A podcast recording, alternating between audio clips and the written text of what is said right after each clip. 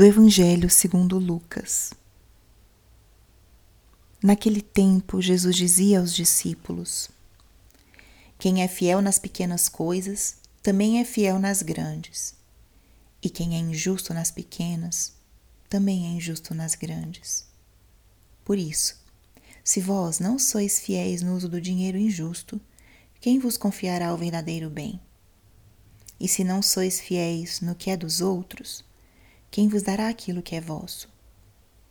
Ninguém pode servir a dois senhores, porque ou odiará um e amará o outro, ou se apegará a um e desprezará o outro. Vós não podeis servir a Deus e ao dinheiro. Palavra da salvação. Espírito Santo, alma da minha alma, ilumina minha mente, abre o meu coração com teu amor para que eu possa acolher a palavra de hoje e fazer dela vida na minha vida. Estamos hoje no 25 domingo do tempo comum. E o evangelho de hoje é uma forte exortação a orientar o nosso coração para o Senhor. Jesus chama os seus discípulos a se avaliarem, a se examinarem e ver onde está o meu coração, onde está o meu centro, a quem eu sirvo. Nosso Deus é um Deus ciumento. Ele é um Deus que deseja todo o nosso amor. E na segunda leitura da liturgia de hoje, aparece uma frase que fala muito de quem de quem é Deus e do plano que ele tem para nós. Ele quer que todos os homens sejam salvos e cheguem ao conhecimento da verdade. Deus é um Deus que quer salvar, que quer que nós caminhemos com Ele, que nós tenhamos o nosso coração centrado nele. Esse é o nosso Deus, esse é o nosso Salvador. E Jesus hoje nos exorta a não termos dois senhores. E ele está falando nesse evangelho de hoje especificamente da nossa relação com os bens materiais, que muitas vezes ocupam o lugar de Deus.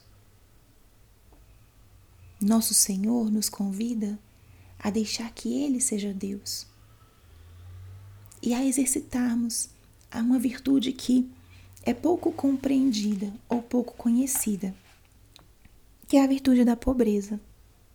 A pobreza evangélica, que não significa não possuir bens materiais, mas sim ter uma relação adequada com os bens materiais.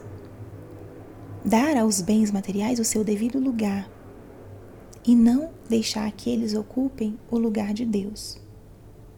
O que significa isso? Deus é aquele que governa, que orienta, que inspira as nossas decisões, que provê, que cuida. E muitas vezes nós damos aos bens materiais esse lugar e tomamos as nossas decisões, as nossas escolhas com apegos aos bens ou com uma certa avareza, um desejo de possuir e de acumular bens para termos ali a nossa segurança. Quando nós estamos chamados a ter a nossa confiança em Deus, por quê? Não como um ato de loucura ou de imprudência, mas porque o nosso Deus é um Deus providente. É um Deus que cuida. É um Deus que nos chama e nos pede um voto de confiança. Nosso Senhor diz: não podem servir a dois senhores. Não podem servir a Deus e ao dinheiro. Ou seja, ou a nossa segurança está em Deus, ou a nossa segurança está nos bens materiais.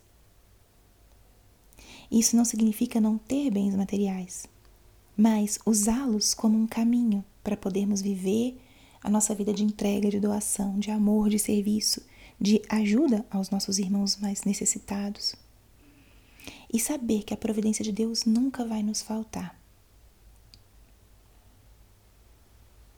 Ele é um Deus que cuida e que providencia e quer que nós coloquemos nele a nossa confiança.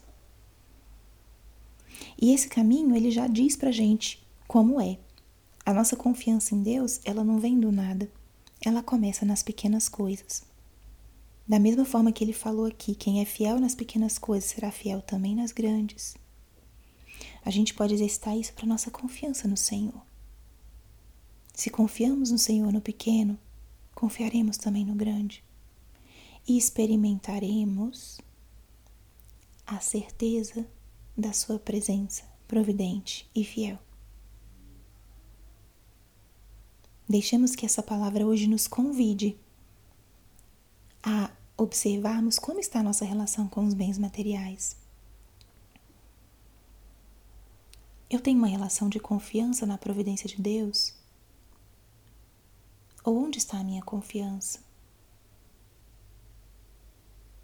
Eu me abro às mudanças que a vida me propõe, com aquela certeza de que Deus não deixará faltar o necessário para minha vida, missão, vocação, para minha família.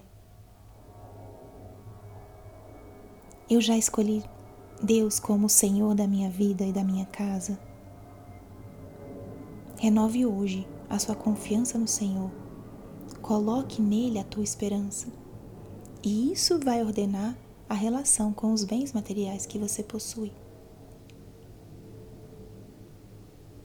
Dai-nos, Senhor, a graça de aprender de Ti, a ter tudo, mas ao mesmo tempo ter o coração desprendido, a desfrutar da vida e dos bens que o Senhor nos dá mas ao mesmo tempo ter o coração e a confiança colocadas em Ti. Esse é um caminho árduo, Senhor, mas se Tu queres, eu confio que Tu podes ensinar-me. Renove hoje a fonte, a origem da Tua confiança. Coloque-a no Senhor e confie a Ele todos os seus outros projetos, planos, suas angústias e preocupações porque Ele é um Pai providente. Glória ao Pai, ao Filho e ao Espírito Santo, como era no princípio, agora e sempre. Amém.